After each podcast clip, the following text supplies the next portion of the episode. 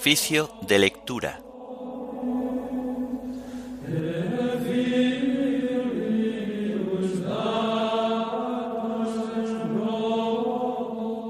Martes de la vigésimo novena semana del tiempo ordinario. Himno de laudes del martes de la primera semana del Salterio. En esta luz del nuevo día antífonas y salmos del martes de la primera semana del Salterio. Lecturas y oración final correspondientes al martes vigésimo noveno del tiempo ordinario.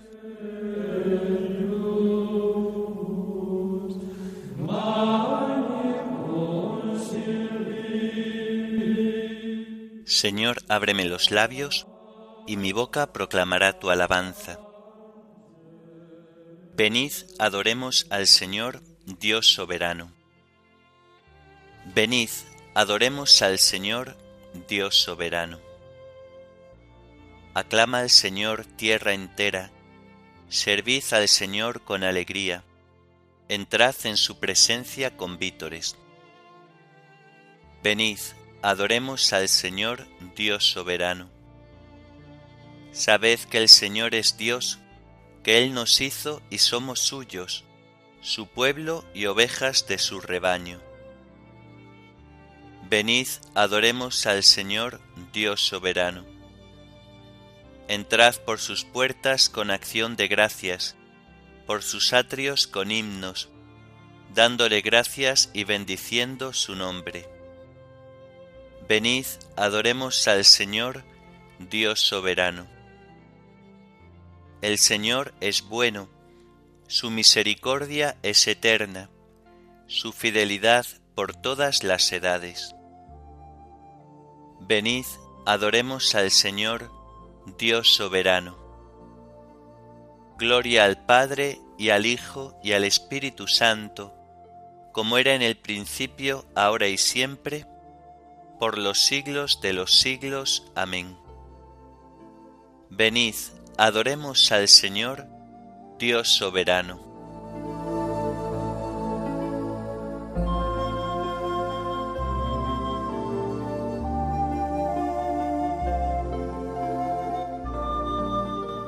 En esta luz del nuevo día que me concedes, oh Señor, dame mi parte de alegría y haz que consiga ser mejor Dichoso yo si al fin del día un odio menos llevo en mí, si una luz más mis pasos guía, y si un error más yo extinguí.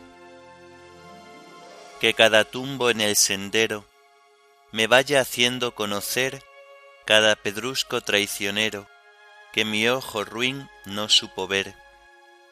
Que ame a los seres este día, que a todo trance ame la luz, que ame mi gozo y mi agonía, que ame el amor y ame la cruz. Amén.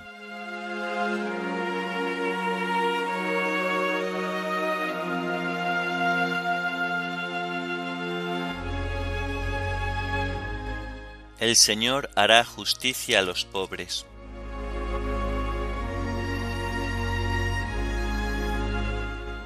¿Por qué te quedas lejos, Señor? Y te escondes en el momento del aprieto? La soberbia del impío oprime al infeliz y lo enreda en las intrigas que ha tramado. El malvado se gloría de su ambición, el codicioso blasfema y desprecia al Señor. El malvado dice con insolencia, no hay Dios que me pida cuentas. La intriga vicia siempre su conducta, aleja de su mente tus juicios y desafía a sus rivales. Piensa, no vacilaré, nunca jamás seré desgraciado. Su boca está llena de maldiciones, de engaños y de fraudes. Su lengua encubre maldad y opresión. En el zaguán se sienta al acecho para matar a escondidas al inocente. sus ojos espían al pobre, acecha en su escondrijo como león en su guarida. Acecha al desgraciado para robarle, arrastrándolo a sus redes. Se agacha y se encoge, y con violencia cae sobre el indefenso. Piensa, Dios lo olvida, se tapa la cara para no enterarse.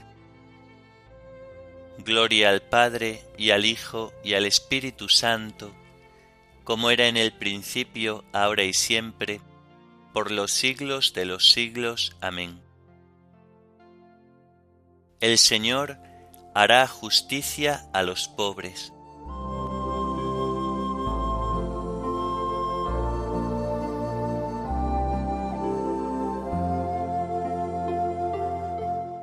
Tú, Señor, ves las penas y los trabajos.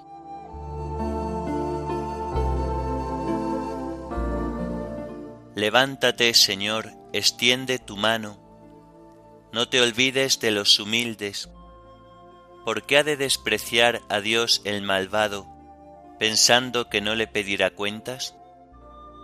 Pero tú ves las penas y los trabajos, tú miras y los tomas en tus manos a ti se encomienda el pobre, tú socorres al huérfano. Rómpele el brazo al malvado, pídele cuentas de su maldad y que desaparezca. El Señor reinará eternamente, y los gentiles desaparecerán de su tierra. Señor, tú escuchas los deseos de los humildes, les prestas oído y los animas. Tú defiendes al huérfano y al desvalido, que el hombre hecho de tierra no vuelva a sembrar su terror. Gloria al Padre, y al Hijo, y al Espíritu Santo, como era en el principio, ahora y siempre, por los siglos de los siglos. Amén. Tú, Señor, ves las penas y los trabajos.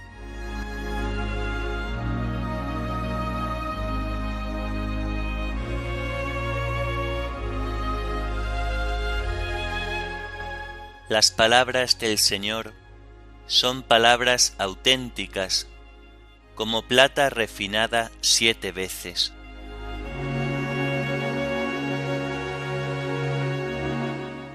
Sálvanos, Señor, que se acaban los buenos, que desaparece la lealtad entre los hombres. No hacen más que mentir a su prójimo, hablan con labios embusteros y con doblez de corazón. Estirpe el Señor los labios embusteros y la lengua fanfarrona de los que dicen, la lengua es nuestra fuerza nuestros labios nos defienden. ¿Quién será nuestro amo? El Señor responde, por la opresión del humilde, por el gemido del pobre, yo me levantaré y pondré a salvo al que lo ansía. Las palabras del Señor son palabras auténticas, como plata limpia de ganga, refinada siete veces. Tú nos guardarás, Señor, nos librarás para siempre de esa gente, de los malvados que merodean, para chupar como sanguijuelas sangre humana. Gloria al Padre y al Hijo y al Espíritu Santo, como era en el principio, ahora y siempre, por los siglos de los siglos. Amén. Las palabras del Señor son palabras auténticas, como plata refinada siete veces.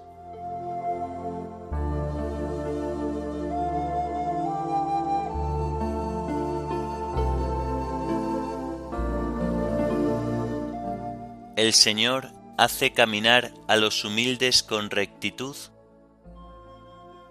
enseña su camino a los humildes.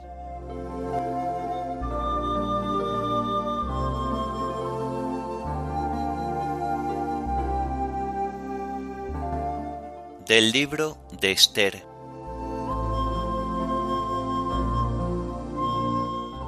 Cuando Mardoqueo supo lo que pasaba, se rasgó las vestiduras, se vistió un sayal, se echó ceniza y salió por la ciudad lanzando gritos de dolor. Y llegó hasta la puerta del palacio real, que no podía franquearse llevando un sayal.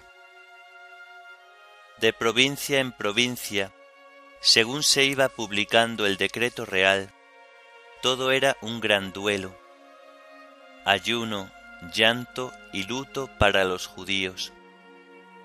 Muchos se acostaron sobre saco y ceniza. Las esclavas y los eunucos de Esther fueron a decírselo. Y la reina quedó consternada. Mandó ropa a Mardoqueo para que se vistiera y se quitara el sayal, pero Mardoqueo no la aceptó. Entonces Esther llamó a Atac, uno de los eunucos reales al servicio de la reina, y le mandó ir a Mardoqueo para informarse de lo que pasaba y por qué hacía aquello. Atac fue a hablar con Mardoqueo, que estaba en la plaza, ante la puerta del palacio. Mardoqueo le comunicó lo que había pasado le contó en detalle lo del dinero que Amán había prometido ingresar en el tesoro real a cambio del exterminio de los judíos, y le dio una copia del decreto que había sido promulgado en Susa, ordenando el exterminio de los judíos, para que se la enseñara a Esther y le informara, y que mandase a la reina presentarse al rey, intercediendo en favor de los suyos, que les dijese, Acuérdate de cuando eras pequeña y yo te daba de comer. El virrey Amán ha pedido nuestra muerte. Invoca al Señor, habla al Rey en favor nuestro, líbranos de la muerte. Atac transmitió a Esther la respuesta de Mardoqueo, y Esther le dio este recado para Mardoqueo. Los funcionarios reales y la gente de las provincias del imperio saben que por decreto real cualquier hombre o mujer que se presente al rey en el patio interior sin haber sido llamado es reo de muerte a no ser que el rey, extendiendo su cetro de oro, le perdone la vida. Pues bien, hace un mes que el rey no me ha llamado. Cuando Mardoqueo recibió la respuesta de Esther, ordenó que le contestaran. No creas que por estar en palacio vas a ser tú la única que quede con vida entre todos los judíos ni mucho menos. Si ahora te niegas a hablar, la liberación y la ayuda les vendrán a los judíos de otra parte, pero tú y tu familia pereceréis. Quizá has subido al trono para esta ocasión. Entonces Esther envió esta respuesta a Mardoqueo. Vete a reunir a todos los judíos que viven en Susa, ayunad por mí. No comáis ni bebáis durante tres días con sus noches. Yo y mis esclavas haremos lo mismo, y al acabar me presentaré ante el rey, incluso contra su orden. Si hay que morir, moriré. Mardoqueo se fue a cumplir las instrucciones de Esther.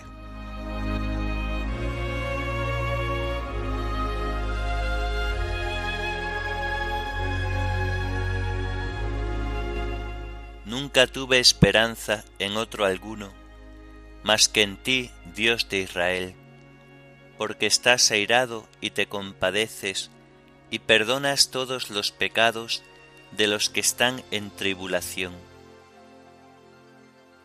Nunca tuve esperanza en otro alguno, más que en ti, Dios de Israel, porque estás airado y te compadeces, y perdonas todos los pecados de los que están en tribulación.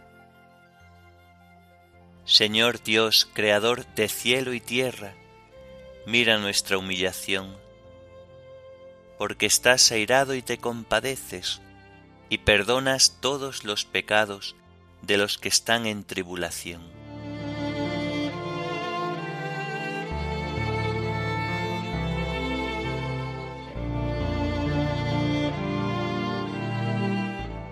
De la carta de San Agustín, obispo, aproba.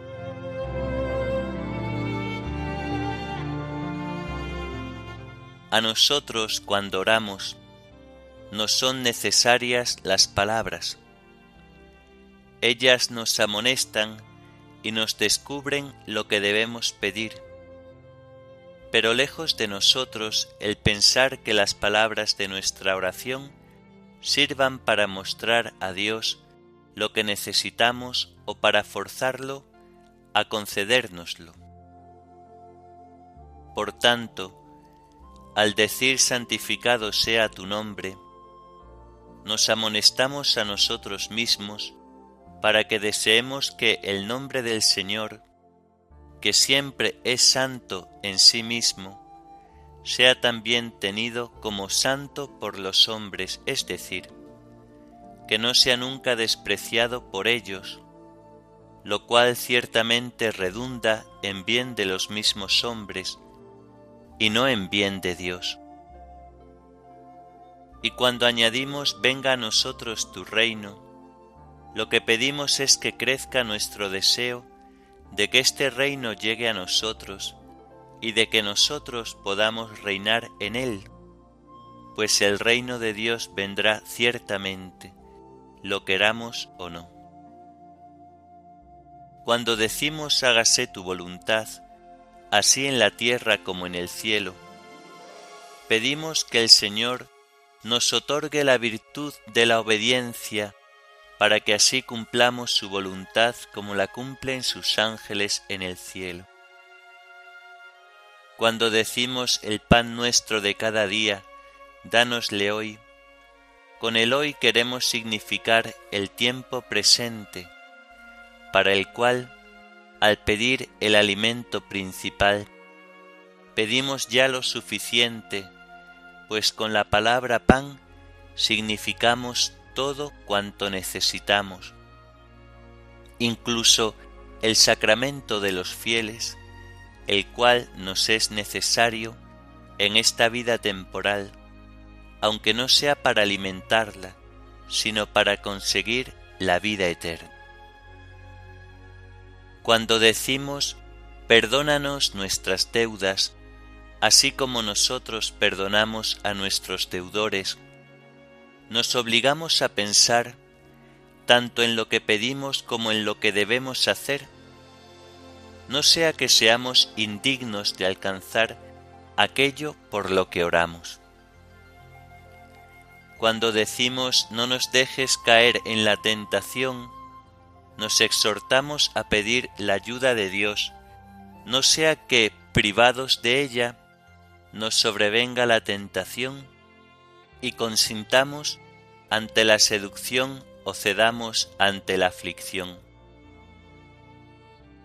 Cuando decimos líbranos del mal, recapacitamos que aún no estamos en aquel sumo bien, de donde no será posible que nos sobrevenga mal alguno y estas últimas palabras de la oración dominical abarcan tanto que el cristiano, sea cual fuere la tribulación en que se encuentre, tiene en esta petición su modo de gemir, su manera de llorar, las palabras con que empezar su oración, la reflexión en la cual meditar y las expresiones con que terminar dicha oración Es pues muy conveniente valerse de estas palabras para grabar en nuestra memoria todas estas realidades. Porque todas las demás palabras que podamos decir, bien sea antes de la oración, para excitar nuestro amor y para adquirir conciencia clara de lo que vamos a pedir, bien sea en la misma oración, para acrecentar su intensidad, no dicen otra cosa que lo que ya se contiene en la oración dominical, si hacemos la oración de modo conveniente. Y quien en la oración dice algo que no puede referirse a esta oración evangélica, si no ora ilícitamente, por lo menos hay que decir que ora de una manera carnal, aunque no sé hasta qué punto puede llamarse lícita una tal oración, pues a los renacidos en el Espíritu solamente les conviene orar con una oración espiritual.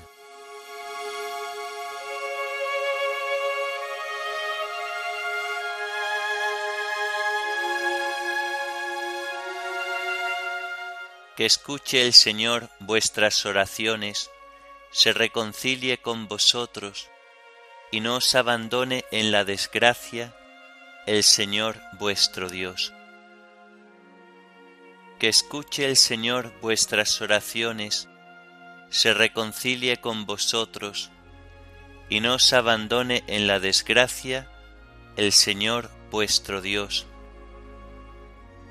que os dé a todos el deseo de adorarlo y de hacer su voluntad, y no os abandone en la desgracia el Señor vuestro Dios. Oremos. Dios Todopoderoso y Eterno, te pedimos entregarnos a ti con fidelidad y servirte con sincero corazón por nuestro Señor Jesucristo, tu Hijo, que vive y reina contigo en la unidad del Espíritu Santo y es Dios, por los siglos de los siglos. Amén. Bendigamos al Señor, demos gracias a Dios.